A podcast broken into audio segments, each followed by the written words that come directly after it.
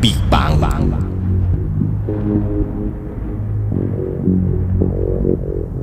Quizás dentro de miles de años, desde una galaxia lejana apuntarán un telescopio hacia nuestro planeta y podrán ver nuestro pasado, hoy nuestro presente y es posible que cara a cara se vean aquel telescopio futurista extragaláctico con el James Webb, el instrumento terrestre que hoy por hoy atisba el universo con una nitidez increíble. Podrán verse entre lentes para entender que tanto el tiempo como la geografía cósmica no solo son inmensos e inconmensurables, sino también relativos. relativos. Apachurrados es un podcast de marca Gato Radio, realizado y producido por Gustavo Galeano, en el que a manera de catarsis y sortilegio se habla del amor, el desamor y sus diversas e incomprensibles formas de aparición. Disfrútenlo.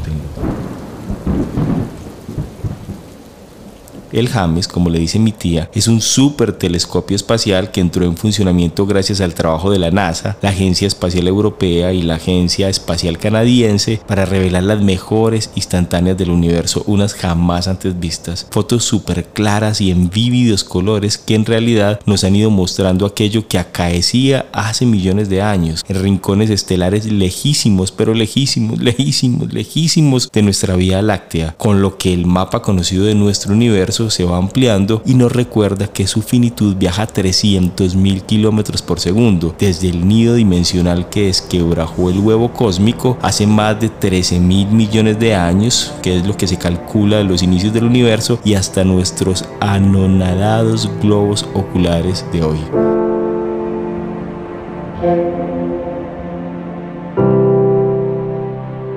Ese aparato pretende ver muy lejos, muy, muy, muy, muy, muy, muy lejos en el tiempo y lejísimos, lejísimos en el espacio. El James nos muestra una nueva perspectiva aparentemente cristalina del cosmos, que sin importar cuán lejos esté, pareciera atrapable en fotogramas o en las retinas o en las memorias. Formas cósmicas antiquísimas como lo inenarrable de la existencia, tan brillantes que deslumbran los límites de nuestra cognición, aparentemente tan estéticas que parecen fruto más bien de un gran diseñador computarizado. La nebulosa de Carina, por ejemplo, ubicada a unos 7600 años luz de nuestro hogar, es un luminoso semillero de estrellas que envueltas en gas y polvo van emergiendo de la aparente nada para posarse en el tinglado del cielo oscuro y el arrecife astronáutico. El anillo sur o la nebulosa de los ocho estallidos es una especie de esfera descomunal que se expande mientras es iluminada por una inmensa estrella moribunda que se va desintegrando lentamente en el centro de la figura, pero con tal potencia que el James logra transmitirnos su poder incandescente y poéticamente encantador. El quinteto de Stefan se encuentra en la constelación de Pegaso, a 290 millones de años luz de la Tierra y se trata de un hermoso puerto de galaxias que danzan entre ellas mientras navegan en el océano sideral, un baile conmovedor, abrasivo, energético, de polaridades y derivas celestes que se vuelven luz, oscuridad y luz. Así nos lo ha mostrado el impresionante telescopio espacial. Quizás el ojo abierto del espejo principal del James su sensibilidad infrarroja y su veloz procesamiento de datos nos permitan en un futuro muy cercano expandir tanto, tanto, tanto, tanto los límites del universo conocido que podamos arañar las resonancias de la gran explosión, un lugar en el tiempo y hasta en el espacio que se ha convertido en obsesión para la humanidad y así pistear el origen y aventurarse a una conclusión definitiva que responda a las preguntas ¿quiénes somos? Como si se tratara de una película Kubrick, este aparato, el anterior, y los venideros son lanzados al éter como posible método para encontrar en los confines del universo la huella anémica de lo que significa ser y estar, o no ser y jamás estar, o estar por un periodo.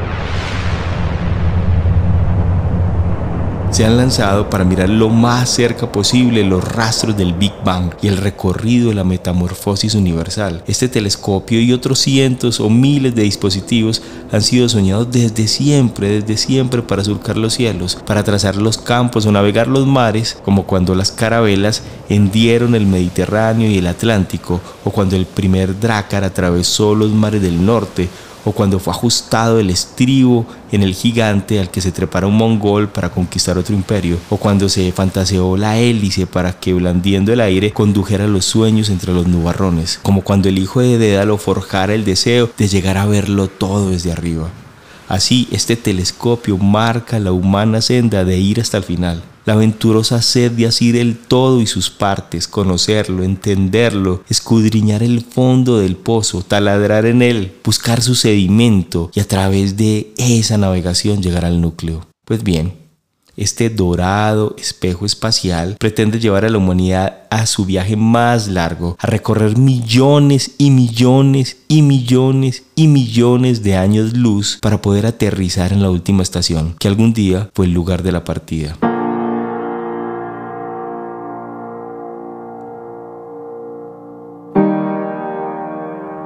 James es apenas uno de los primeros peldaños que le enseña a esta humanidad el valor de expandirse, de alejarse de casa, de caminar por el universo. Ese peldaño es completamente humano y está desde siempre, pero James ha retenido ese deseo en nuestras mentes, en nuestras ópticas. Ese deseo de partir y explorar con el único objetivo de responder la cuestión que parece individual, pero que es supremamente colectiva. ¿Quiénes somos?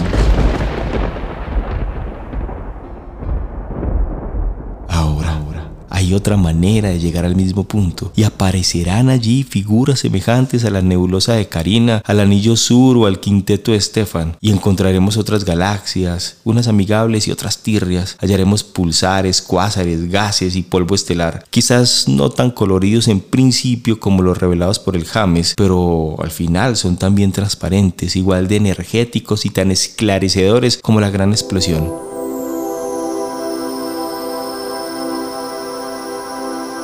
Este otro viaje se inicia encendiendo el motor pulmonar,